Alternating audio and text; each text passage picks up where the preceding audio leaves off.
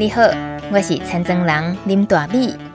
大家好，我是住在宜兰农村的广播人林大米，在教育电台每周一晚上六点到七点，和你一起关心农村与农业，展开城市与乡村、农夫与消费者、理想和现实的各种对话。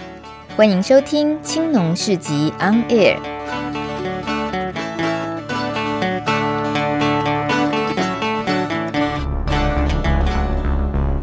从农村看世界，看见新农村，舌尖上的农村。走开啦！欢迎收听《青农市集 On Air》节目，我是主持人林大米。我不得不承认，自己是个很爱挖大坑给自己跳的节目制作主持人。今天这一集节目耗时四个月，人物横跨两个岛国，三种语言。简单的说，就是用声音记录两场另类的农村市集，而地点呢，就在宜兰深沟村。是的，又是深沟村这个怪咖多、出头多、明星农民也很多的小村子。大家或许觉得奇怪，大米好像很喜欢跑市集的场子。这其实哦，只是刚好呼应我们的节目名称而已。真正吸引我的是，在这个网络购物已经渐渐取代大卖场购物的年代。连国际知名的量贩店都纷纷退出市场，很多人把出门买东西当成浪费时间的此刻，在台湾却有越来越多在地市集经营的有声有色，拉近了生产者与消费者的距离，拉近了作物和餐桌的距离，也拉近了人和人的距离。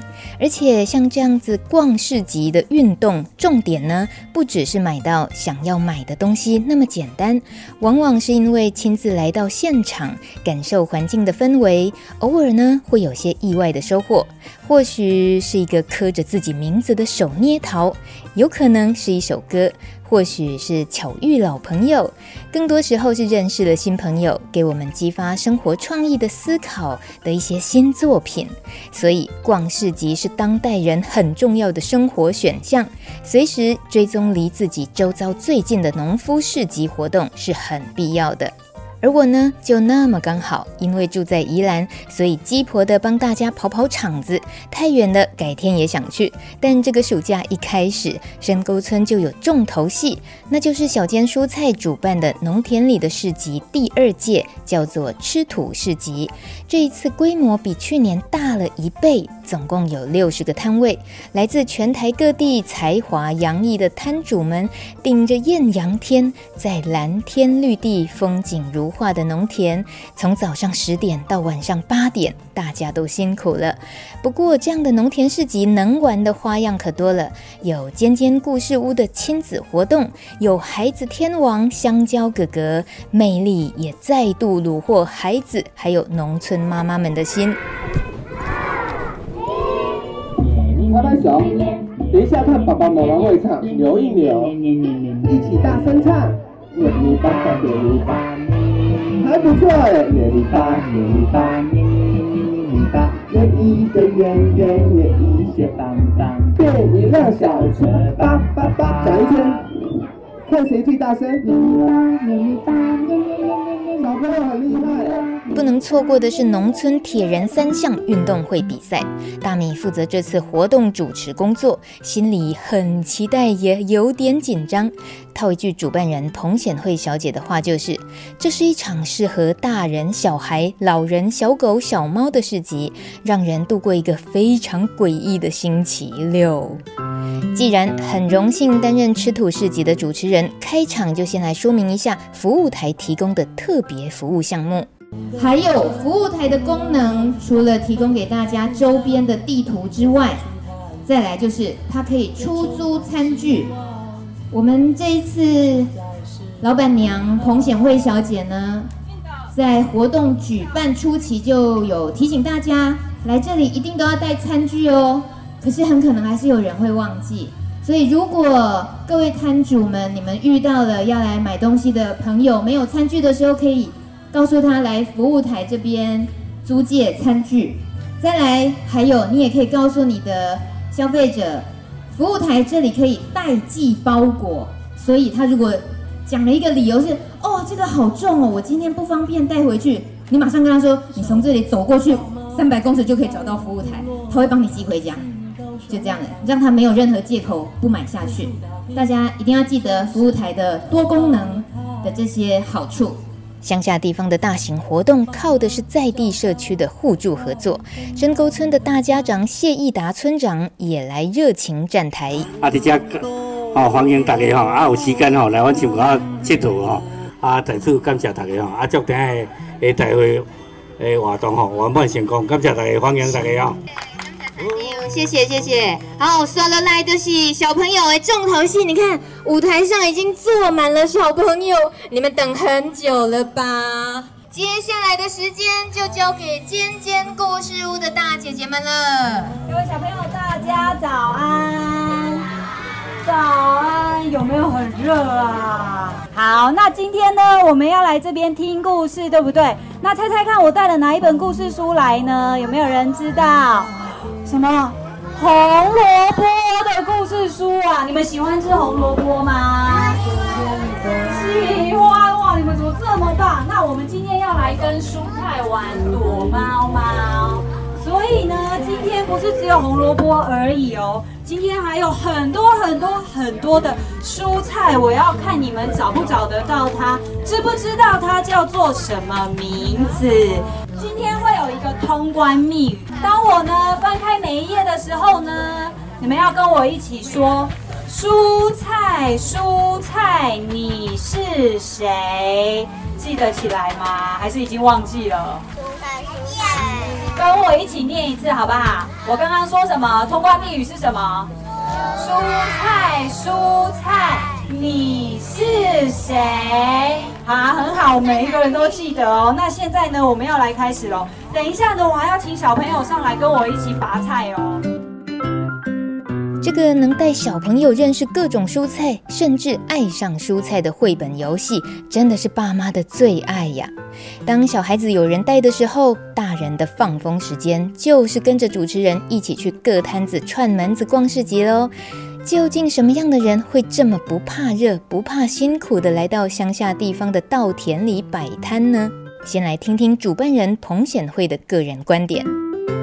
就田文社负责就是找摊商这样，那他找的摊商大概就是近朱者赤啊，就是他找的摊商都跟田文社一样，就是都还蛮强蛮奇怪的这样子。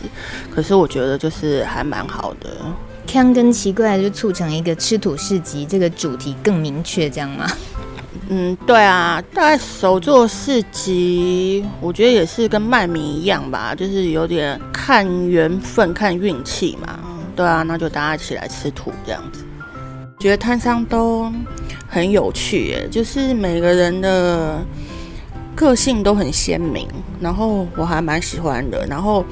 有一些人还有一些摊位还给我一些启发，就是对于植物香料的那一块，就是有一个摊商他送了我一个，就是好像可以凝神的香包啊，里面全部都是干燥的植物，然后就是我晚上睡觉的时候，我就会把它靠近脸旁边，我就觉得闻到那个味道真的还蛮，就是还蛮让我可以平静一点啊，尤其是之前。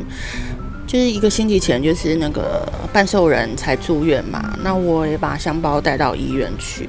然后我觉得，当我就是晚上睡那个陪伴床的时候，就闻它的味道，我觉得就是那个效果，有一种安慰的效果，我觉得还不错。所以就让我对这样子的东西就是有兴趣。可能除了就是食之外的植物，开始有一些兴趣被勾起来，这样子，嗯。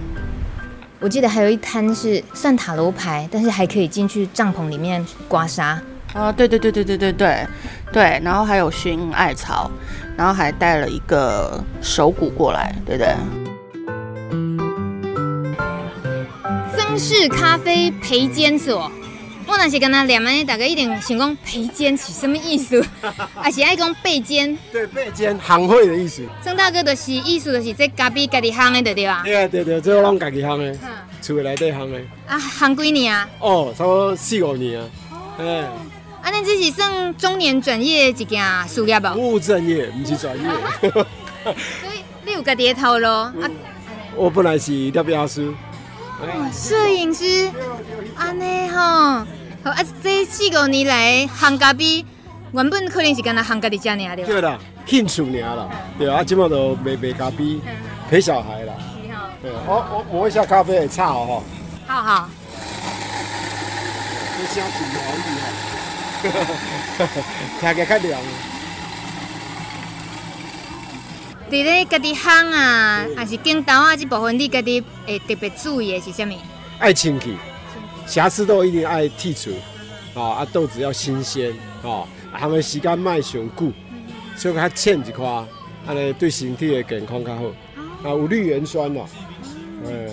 我喊你听到伫咧烘豆啊的时阵，佫讲对身体健康，伊这顾了真焦哦。诶、欸，咖啡是真好的营养，对身体真好。嗯。啊个态度啦，吼，就是讲咱逐工吼，家己冲一杯咖啡吼，心情会较好，慢落来，莫遐赶紧，慢慢啊来，意思是安尼啦。那这位是太太吗？美丽的太太，太太也是本来就爱喝咖啡吗？应该是没有，是后来接触这个，然后就就喜欢喝咖啡的。对对对，之前我是喝了就是心悸，然后很严重的，然后没办法睡觉。我现在都只敢喝我们家的咖啡而已。所以宠坏了，对不对？哎、欸，对，宠坏了。其实像这样子的市集啊，就是大家都是拿自己很很品质保证、自己相信的，然后自己亲手做的这种，所以这样子相聚，真的就像刚刚曾大哥讲，认识好朋友以后，就多多了一些互相，哎，当好像高官没喝米干的朋友。对对对，是朋友啦，要把良心做出去，对自己喜欢的才能给，才可以。分享给大家这样子。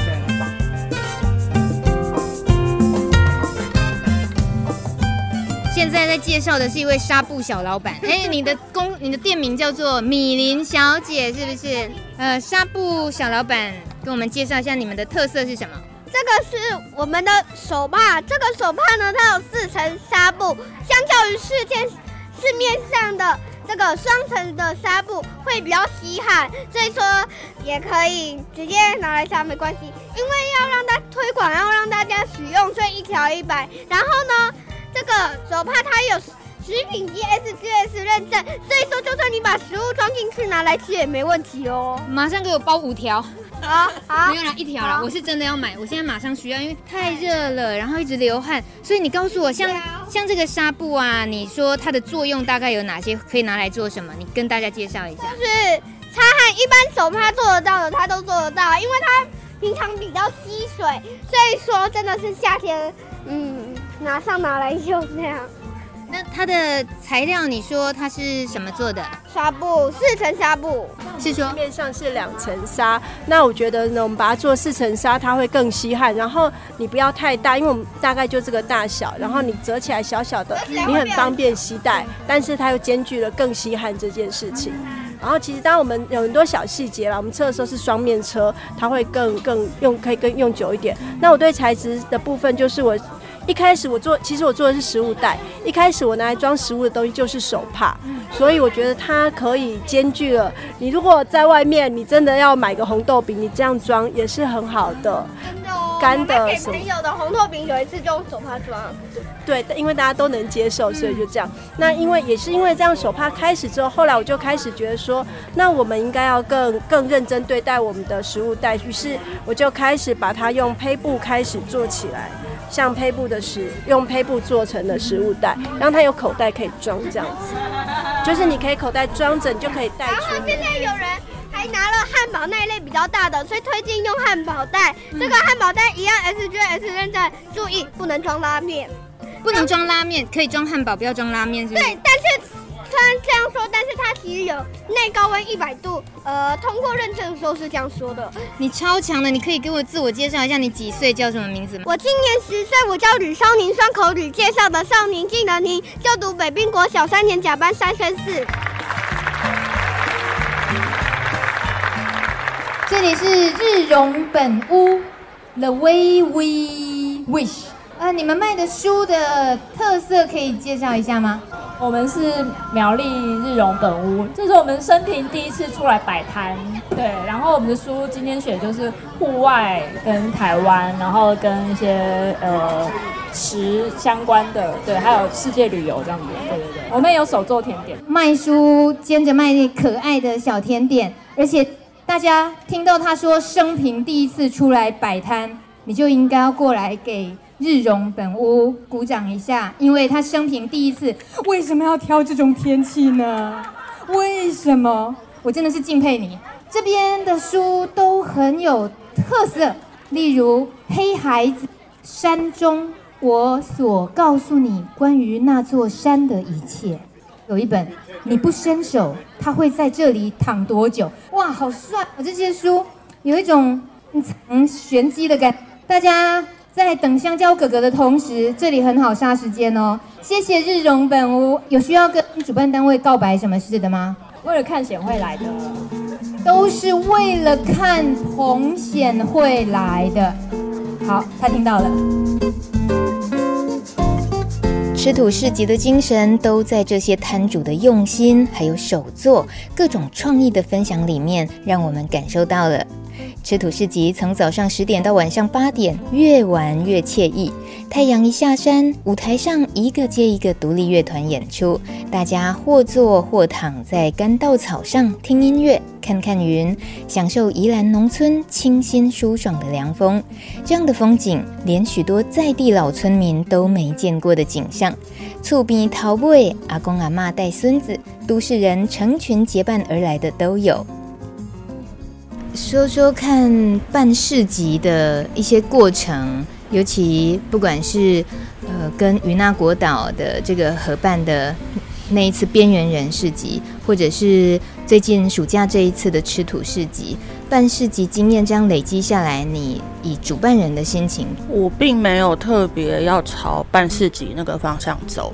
然后办市集只是一个手段，就是可以让原本深沟在地的居民可以走出来。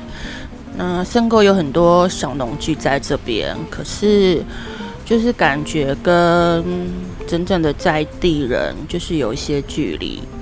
当然，这个距离是好是坏，我觉得也很难讲啊。有的时候人跟人交际有点距离是好的，可是我觉得就是也不能就是都不相闻问这样子吧。然后我就觉得就是办一些好玩的东西，然后让大家可以一起出来玩，所以才会就是。在农田里办那个办这样子的市集，那不然的话，其实真的就是要赚钱或者干嘛，你去台北租场地办市集，可能效益来得更快。然后就是在当地办市集，真的就只是希望大家来玩，所以就是会请香蕉哥哥来表演，因为他就是孩子界的天王嘛。其实很多小朋友就是看这些哥哥姐姐长大的啊，那。而且这些哥哥姐姐就是其实到东部的机会并不多，那他们来了，就是在地的家长就可能带小朋友出来，那就会比较有交流的那种次数发生，对啊，这是我比较想要做到的事情，然后就是。把市集可能弄成村子里一年一次，有点像类似日本那种祭典吧，然后就是一年一次这样子。可是都是在七月半，我觉得今年真的是有点热到，就是那种那种极端天气越来越越明显。那今年其实白天的时候，因为真的太热了，然后没有什么人愿意出来，然后摊商也呈现那种脱水般死的状态。所以明年要再办的话，我觉得可能要再想一下时间或是场地这样子。对，你个人比较意外的一些收获，大概回想起来有哪些？当然就是被人家欧漏啊，然后就是我们在市集里跑来跑去的时候，就是会有在地人啊，有年纪大的长辈啊，然后也有第二代，我觉得还蛮喜欢，就是。还蛮高兴，就是看到其实是在地人，可是他是在其他县市工作，可是他还是会长辈都还在那边，所以他假日的时候其实是还蛮长，就是回来探望老人长辈。那以前就是他们回来的时候，大概也没有什么事情可以做嘛，就跟我回娘家一样啊，就瘫在那边看电视装死这样子啊。那大概他们现在回来就是有这样子一个活动，他们就可以特别选在这个时候回来。那还有人就是招呼他公司里的同事一起来玩，然后就跟我讲说：“哎，我办这个很好啊。”就是觉得回来还蛮开心的，还可以跟同事介绍、朋友介绍说：“哎，我们那个家乡就是有这样一个活动，一起来看看这样子。”对啊，在市集现场的时候就被三个人这样子就是称赞说办得好，办得很好这样子，就是觉得他们回来还蛮开心的。嗯，本来那个农村运动会我们是搬那个米糠过来，然后还有搬稻草过来。就不知道为什么后来就变成小朋友的玩耍的地方，还有就是网红网美打卡拍照的点。到了那个傍晚的时候，就天气比较舒服，就很多人坐在那个中间的那个地方，然后就是或靠着稻草，或者是就坐在那个刚长出来的二期道上，然后就风来吹，就是看表演。我觉得那时候感觉。大概是整个市集最好，也是没有想过会变成这种很野餐、很悠闲的情况，看起来有点像是在华山或者是大安森林公园才看得到的那种，就是。来这边就是铺野餐垫啊，坐着啊，然后或者小孩在那边奔跑啊，然后有表演可以看，有风凉凉的吹，这样子就没想过，所以我觉得人是很厉害的啦，然后就不用设想太多这个市集它会是怎么样，其实。大概四级，他是个什么样的性质来的人，大概就是个什么样子性质。其实还蛮容易，这些来参与的人就是给了我还蛮大的惊奇，就是他们会自己跟着这个这边的现况，然后就构成那样子的风景。那这就是我最喜欢，就是不要计划的计划，因为它就自然而然长成。这个样子，那就是我觉得，我就跟欧伯说，我就觉得哇，这种现在这种感觉真的是超好的。我就觉得明年办的话，或许可以考虑在那个清明节或者是那个普渡的时候办，这样子就晚上也比较凉。这样，你又歪掉了，前面我听得很感动。加油，蓝色衣服的先生，加油，快点！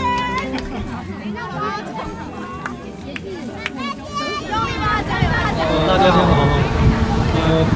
届的第三项，呃，赛的项目，第一项是那个稻子，那第二项的话就是呃长草，就是把那个稻草啊防止自己捆这样，然后第三项最后一项就是那个他们的负重。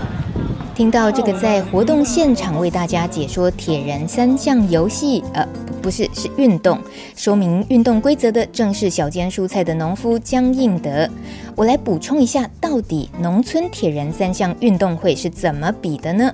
第一关是手割稻，第二关是脏草，也就是呢将稻杆扎起来立在田中央，第三关是负重折返跑，其实啊一点也不重。本来呢是设计要扛一包五十公斤的米，但是主办单位佛心来的，改成搬粗糠，一包大概只有三公斤。但是你想想看，最难的是什么？难的是要撑过第一关，要徒手割下五排的稻穗，再闯过第二关，怎么扎都会倒的稻草人。而事实就是呢，总共六名参赛的铁人选手，有两个人在第二关举白旗了。直接躺在稻草堆上休息。下一段节目还要带给大家很有岛国风情的音乐与热情的岛国交流市集。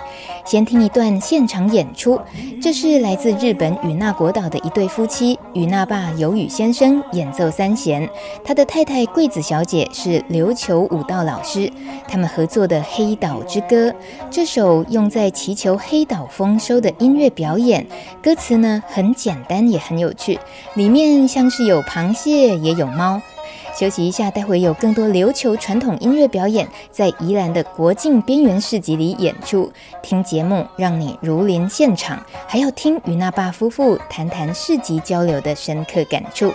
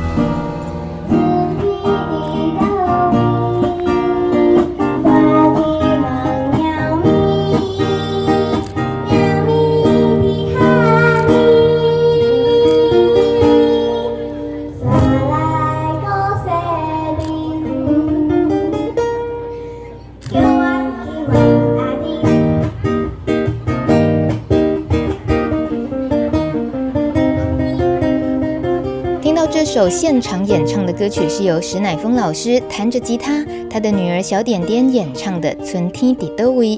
在乡下逛市集，可以听到这样的歌声，大家的心情都飞扬起来了。关心农村与农业的你，一定会喜欢逛今天大米收集的两场农村市集。一场是在刚收割的水田田地上，叫做吃土市集；一场是在深沟五岔路口的空地上，叫做国境边缘小市集。主办单位都是宜兰的独立书店，卖菜又卖书的小间蔬菜。上一段节目分享了吃土市集热闹也热爆了的农村铁人三项，还有现场原音重现。接下来马上让我们降温不少，这是在五月十一号的国境边缘小市集。这个缘分呢，是来自去年二零一八年深沟村的独立媒体田文社社长，还有小间蔬菜老板相约，以村外交的名义拜访宜兰和花莲外海的与那国岛，它是属于日本国界的最西端。这个全岛走一圈才不过二十五公里的小岛，很多台湾人都没听过。距离台湾才一百一十一公里左右。天文社社长 Over 开玩笑地说：“因为啊，离台湾真的太近了。虽然隔着国界，但是我们共享了好多东西，像是有台风、黑潮、地震、海洋废弃物，还有福寿螺，这真的是铁证如山啊！”早在日治时期，与那国岛跟台湾的往来是非常频繁的。如今，趁着非官方、纯民间探险的宜兰深沟村村民登岛拜访，算是揭开了一层神秘的面纱，也因此认识了许多岛上居民。其中一位是与那霸有宇先生，他是一位岛上的民具制作工艺家，擅长用蒲葵编织各种器具。同时，由宇先生会弹奏三弦，也会唱岛歌。他的妻子桂子小姐呢，是琉球传统舞蹈的老师。总之，在认识了这位想复兴与那国岛的文字跟语言，为了保存故乡的无形文化资产，不遗余力的日本工艺师，也就成为了今年邀请来宜兰参加国境边缘小市集的主角了。这次不只有很多场的公开活动，例如音乐演出、深沟国小交流活动、市集表演，还有一场报名就被秒杀的蒲葵编织课程。我们请主办单位小间蔬菜的彭显惠谈谈这一次的合作契机。你还记不记得你那时候提出邀请的时候，他们的反应是什么？就说哦，好啊，那就来吧。可是他们很少离开与那国吧？其实蛮长的吧，因为他们一直在推广那个与那国岛的传统民具跟他们的文化，然后他们也常应邀，就是去日本本岛，就是一些商展。就我觉得他们的那个地方创生做得蛮好的，因为他们去所谓的商展，就是可能就是某一个地方的那个商业，就是呃商店街，他们商店街里面就是自己有自主的协会，然后那些协会就是想办法就是要振兴跟发展这一条商店街这样子。那像这种比较有制度的商店街就会。呃，他们就会邀请他们过去，然后做就是做交流，然后贩售他们的民具，或者是邀请他们演唱这样子。所以感觉他们这次带过来的就是乐器，加上呃民具的教学或摆摊，就是他们平常也很习惯的。就是在日本本岛，他们现在一直在推广自己故乡的文化的。那所以。他们过来，我会希望他们就是针对真正就是生活的民众，还有小学生做交流，而不是只是像我们以前那种形式啊，就是请小农或者是之类这样子。而且我们这次有去当地派报发传单，就是希望在地人可以过来参与。所以这次还蛮好，就是在地的，就深沟村村民，大概有三分之一到二分之一是深沟村村民。感觉得到在地人也会有对这些呃像蒲葵什么这样的制作有兴趣吗？还是哪个部分勾引起大家兴趣？我觉得一方面就是与那国岛很陌生，然后他们想知道，然后而且因为从二零一八年就是天文社社长在选村长的时候，那时候其实已经有知道说我们在跟与那国岛做交流，可是他们不太知道我们为什么要去跟与那国岛做交流，然后或者是说。或者是说，对于那国岛这个地方很陌生，可是实际上它离我们很近。那这次过来的话，就是这种开放性的活动，像市集这样子。它虽然说台湾市集很多啦，可是我觉得那个是跟在地的民众直接接触最好的。然后所以就是请他们开工作坊，然后就是请他们表演这样子。其实就是我觉得现在就是一个踩水温的过程，因为。并不会因为这一次交流完以后，然后就断掉，就是其实会，就是会继续持续下去。从花莲来的月桃系黄芳琪的工作室也在国境边缘的市集摆摊。他从一位屏东卢凯族的编织研究者，逐渐变成亲手编织的工艺者，素材就是野生月桃，因此他也报名与那爸夫妻教的蒲葵编织课程。来听听他的心得。我发现他们很有趣啊，就是很会利用植物，可以用很简单的方法，然后就是做一些生活的必需品这样子。对，就是很天然、很环保。嗯，可是这跟月桃系原本也在玩的一些东西，会不会也有蛮多交集？早期我们跟他一样，我们手边什么植物最方便，我们就是用那样的植物来做东西。那刚好用月桃是呃属于台湾的原生种，它又很会长。就是平常的马路旁边啊、田边啊都很会长，所以我们很好取得。我们只要花时间处理材料，然后可以就可以做成一些生活中的篮子啊、盒子来使用。这样。与那爸有宇先生随身都带着一把日本冲绳传统乐器三线琴，他和妻子桂子小姐为这一场国境边缘市集特地准备了精彩的与那国岛和冲绳的传统音乐。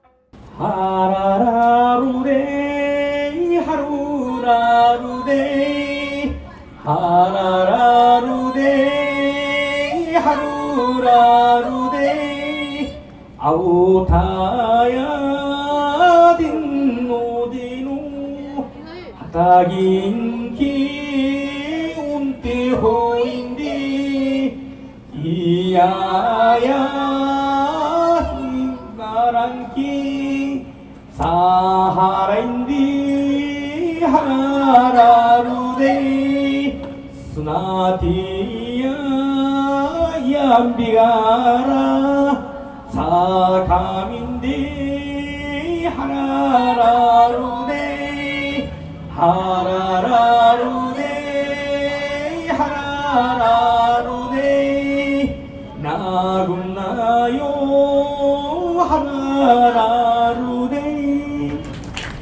这一首摇篮曲不断重复的词“哈拉鲁勒”有特别的意义。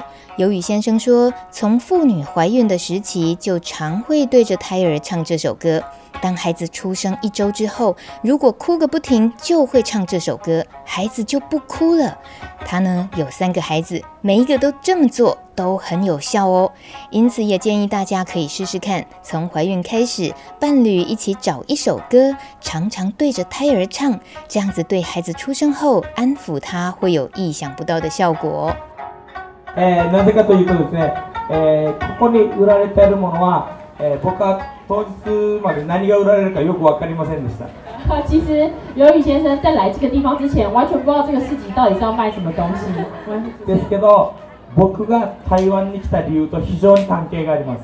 但是其实看了之后，发现这边卖的东西其实都跟有宇先生来台湾的原理由是非常有关联性的。例えば月桃であったり、竹であったり。比如说，呃，月桃的制品，或是呃竹子的制品。ジャンボタニシだったり。好，还有福寿螺。 没错啊，福寿螺是大家最大的共同点。好幽默的鱿鱼先生，他还提到，虽然这次市集没有很大，但是大家都摆出了非常有趣、很有特色的东西。大家对自己的产品也都很自豪，他觉得非常感动。而他和太太从与那国岛带来很多的蒲葵手作名具，当天也是摆了一摊，很早就被大家买光了。一开始他还是有点担心，大家是不是觉得这个很稀奇，所以才买的呢？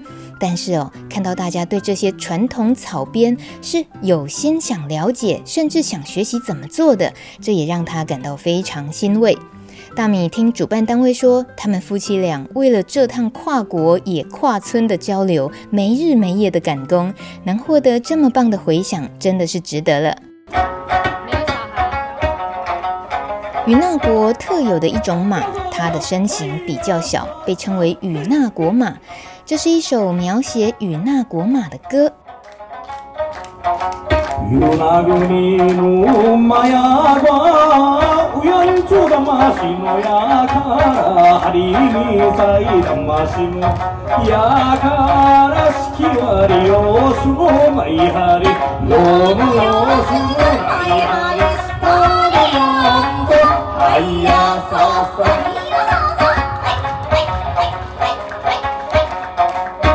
శ్రీఖరాయ ఓం విష్ణు అగరిగారాయూ హరిమన్నకార నిఖాఖాను సువైతి హైది చిత్త సంహరి యోరు యోసు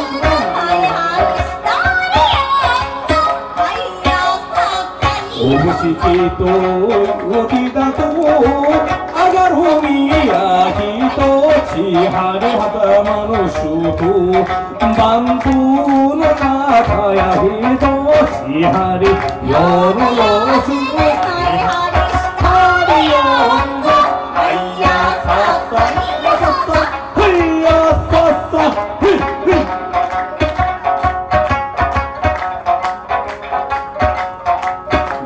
り屏風の中だけ花を石には振り落とし針折りといがなちきやろ耳まいきったとんはり夜の様子をはいはいし。たりよんとはいやささ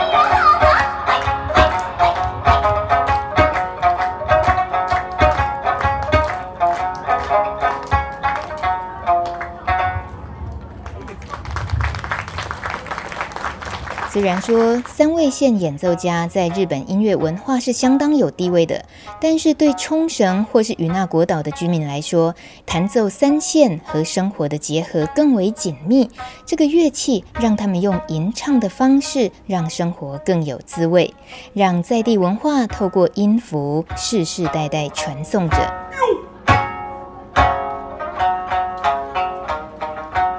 这次演唱的曲目不只是唱给孩子听的摇篮曲，还有祈求丰收的歌，和务农有关的，或是和战争有关的歌都有。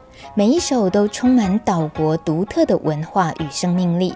我在演出结束后专访鱿鱼先生和桂子小姐这对夫妻，并请深沟村在地的陈燕玲小姐为我们翻译，谈谈鱿鱼先生挑选这些音乐分享的用心。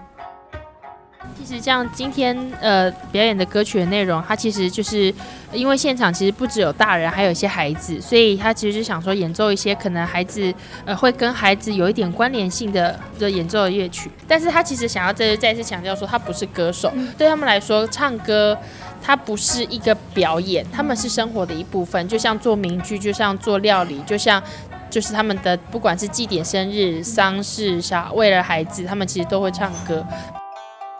听说与那霸先生在岛上开了一家以植物手工编织的民具用品店，也种了一些编织用的蒲葵。才三十三岁的他，已经是第三次来台湾了，但是宜兰倒是第一次。来到这边，距离与那国那么近，气候啊，或者是这里地理环境的感受是什么？那就在昨天晚上，我们就有举办一个交流活动。那这次料理是由与那霸鱿鱼先生帮忙准帮我们，就是做了一个就是结合台湾跟冲绳跟与那国风味的料理。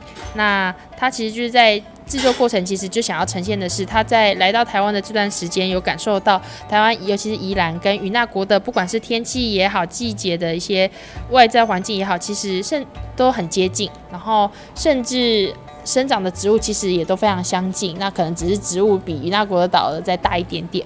那其实就在食物，就是在吃这些食物的过程，其实就会发现啊，其实与那国岛跟宜兰其实真的很近。但没有觉得宜兰已经比与那国潮很多吗？比较潮。与那国岛离海更近，所以与那国岛湿气更重，而且他们就是还会那个湿气里面还会多一个盐分，就会身体会黏黏的。我是指吵闹的吵，不是潮，是吵吵闹的吵。他说就是因为人口比较多，就是会比较吵是正常的啦。哦，这没有也是没办法的。嗯哼哼。哎，所以与那太太对宜兰的第一印象是什么？与那国よりは栄えてて、那覇よりはちょっと田舎かな。呃，觉得比那霸还要乡下一点，但是又比与那国还要就是热繁华， 大概是石垣岛的程度吧。说到夫妻两人对生活的选择，不只是对传承当地的传统音乐和植物手工编织很有热情。当同年龄的朋友大多选择离开与那国岛到外地生活，他却反而带着妻小回故乡，谈谈他们对这个选择背后有哪些思考呢？说如果今天在呃都市的话，其实就会有很多，反正会有很多各种复杂的事情。然后，而且在与那国岛生活的话，比较悠闲，然后可以陪伴孩子一起生活。那如果今天是在本岛工作的话，可能就会把孩子呃寄在爷爷奶奶那边，然后可能就会在外面一直工作，没有时间好好陪伴孩子。对一般年轻人来讲，可能想追求的还很多。那对他们来讲呢？我生活的成本比较低，然后又很开心啊。对，我会问这些，可能请他们见谅，因为呃，我就是刚好这个广播节目常常处于要解释农村的人为什么选择农村，要解释给都市人听。他们总是觉得拜托，那活不下去了，你们为什么要这样？你们一定过得很差。我我是常有那个角色，所以我就会多问这些。あのお金があることが 幸せかということと，诶，あなたは幸せかと闻かれて幸せということは少し违うと。就是如果你有钱，就会感到幸福，跟就是你是真的感到幸福，而跟人家说我很幸福，他觉得那是两件不同的事情。哦。例えば、えー、っとなんて言えばいいかな。えー、一匹の鱼がありますね。鱼。如果一条鱼来说，鱼を食べるときにあなたは、えー、っと。生でそのまま食べた方が幸せですか？如果今天在吃一条鱼的时候，你会觉得直接生吃一整条鱼会最幸福吗？油で扬げた方が食べた方が幸せですか？还是你会觉得就是把鱼炸用来用炸的会比较幸福呢？日本人みたいに刺身に切った方が幸せですか？还是像是日本人一样把它切成生鱼片，你觉得吃起来会比较幸福呢？ どんな风に料理した方があなたは幸せだと思いますか？但是你有想过，就是对你来说，就是到底什么样的料理方式才会真的让你感到幸福呢？我觉得煮过，煮た方が。そう、煮た方が幸せですよね。煮起来会比较幸福，对吧？嗯，吃起来比较幸福。あの同じ鱼でも同じ幸せでもどんな风にやりたいかはこの人自身がえっと决めるので、そのなんていうかな感じ方が多分违うだけの话です。就是同样是在吃一条鱼，但是每个人感觉到吃起来会觉得幸福的方式、料理方式都不一样。即即使是这只是一个吃一个鱼的料理，所以决定到底幸不幸福是你自己决定的。个人的には一人で食べるんだったら仆は鱼を火で焼いた食べた方が美味しいけれど，鱼の汁おつゆにするとみんなで分けて食べられますよね。但是就是可能明明他觉得烤鱼比较好吃，但是他会选择。把鱼煮成汤跟大家一起吃，他觉得因为跟大家一起吃的时候会比较好吃。会来其实就会觉得说，就是今天如果他煮了一个鱼汤，有人吃了会感到幸福，所以过来的。就是煮了之后，鱼的那个精华就会慢慢跑到汤里面，就可以分给很多人。 所以撇开不管是住在都市也好，住在农村也好，就是只要有一个可以跟他就是吃起来。觉得会感到幸福的人在一起，他就会觉得有来，就是真是太好了。少しわかりました。可以稍微了解一点吗？ありがとうございます。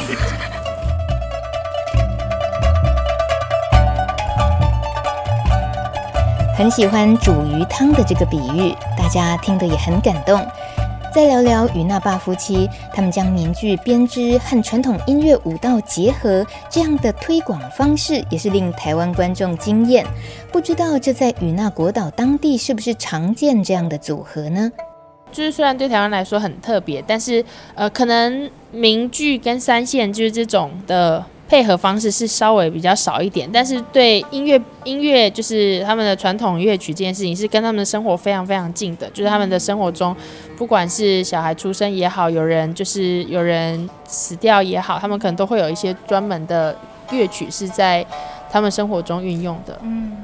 桂子小姐觉得说，可能会有一个就是让音乐跟他们生活如此接近的原因，应该是因为八重山这个区域他们的祭典活动非常的丰富，就他们其实每个月份都会有各式各样不同的祭典，那可能有些不同的岛屿会有一些专属的祭典，所以他觉得就是因为祭典的需要，他们其实都会有需要音乐表演或者是祭祀上面的需要，所以他觉得音乐就会跟人的生活很近。嗯。就是早期他们在一些祭典上面会使用的乐曲的表现方式，请大家一起欣赏。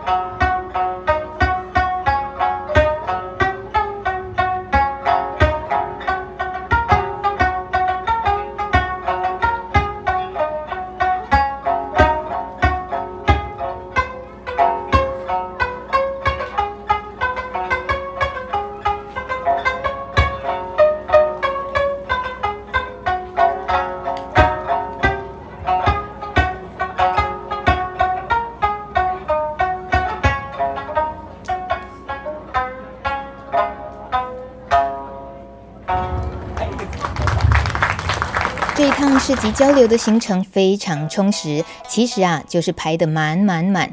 大米有点好奇，假设啊，突然多出了一个礼拜的假期，让与那爸夫妇可以留在台湾，他们会因此而想做什么事呢？先来听听桂子小姐的答案。他想要就是再多认识台湾的原住民，跟他们一起唱歌，跟他们一起交流。是昨天晚上用餐的时候，我们有跟一些阿美族的摊主朋友有一些简单的交流。他想要就是再进一步跟就是台湾的在地原住民有所互动。嗯，那有宇先生呢？他从台湾人的口中常听到我们自己的文化特色不那么鲜明，他却有不同的看法。有宇先生他觉得说，在一个地方大家继续唱着歌，然后继续就是发展当地的文化，就还是会发展出说一个当地特有的一些文化，所以并不会完全就是没有在地文化。他想要就是探求，就是再深入探求这些部分。台湾语とか、えー、っと原住民の言叶とかいろいろあって、その一个所に一つの场所に いろいろこのなんていうかな文化があるというのが、それが台湾らしさではないかなと仆は思う。对他来说，就是像这样子，就是有台湾的在呃台湾的台语，或者是说有些呃各地都有一些在地的原住民，或是原住民的语言或文化，他觉得像这样子交杂很丰富的一个环境，他觉得这就是台湾的特色。那其实不用很急，不管是五十年还是一百年也好，就是希望说慢慢大家台湾可以发展出属于自己的音乐。 最后，由宇先生谈到农业的价值，分享日本的一句俗谚。与那霸有宇先生他听过一句话是说，农业没有办法赚钱，农业也不是一个工作。那这句话他其实想要传达的意思应该是说，呃，因为农业或者是不管是渔业也好，它受到自然环境、天气的左右，所以它的收入没有办法，比如像是一个稳定的，就是公务员的工作一样，可以有稳定的收入。它可能有时候赚得多，有时候可能赚得少，甚至说这个工作它其实是你必须要就是靠天吃饭，你必须要就有点像是老天赏给你的，那你可能就是从老天这边接收，那可能。甚至你有一些，有时候必须你还要还一些给老天爷，所以他觉得说，今天应该不要把农业视为一个完整的工作，而是一个生活的一部分。而且就正因为这个工作，这个是这个工作，这个生活这么的辛苦，所以农业从业的朋友，其实你们应该要怀着自豪来看待你们现在所做的事情。そういう人たちが作り上げたのが仆が歌ってる歌です。 仆がその歌ってる伝统的な歌はそういう生活をしてきた人たちが作り上げた歌だから。现在有宇先生所唱的这些歌，其实早期就是由这些就是从事农业，然后了解在呃跟大自然生活是多么困苦、多么辛苦的人所创作出来的歌。嗯，ありがとう，ありがとう。 就这样，在与那霸夫妇一首接一首分享三线琴的民谣音乐和舞蹈中。此刻，宜兰深沟村弥漫着来自海对岸不远处与那国岛的风情万种。市集里面，人们继续欢笑，继续挖宝。这两个海岛小村落的村民，用非官方也非学术的角度，认真且诚意十足地展现各自内心最自豪的农村价值。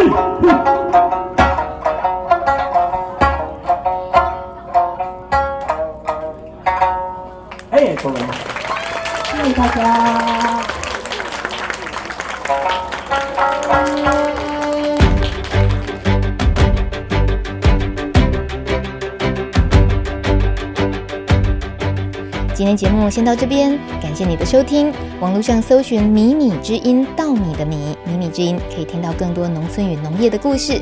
下个礼拜一晚上六点空中见，拜拜。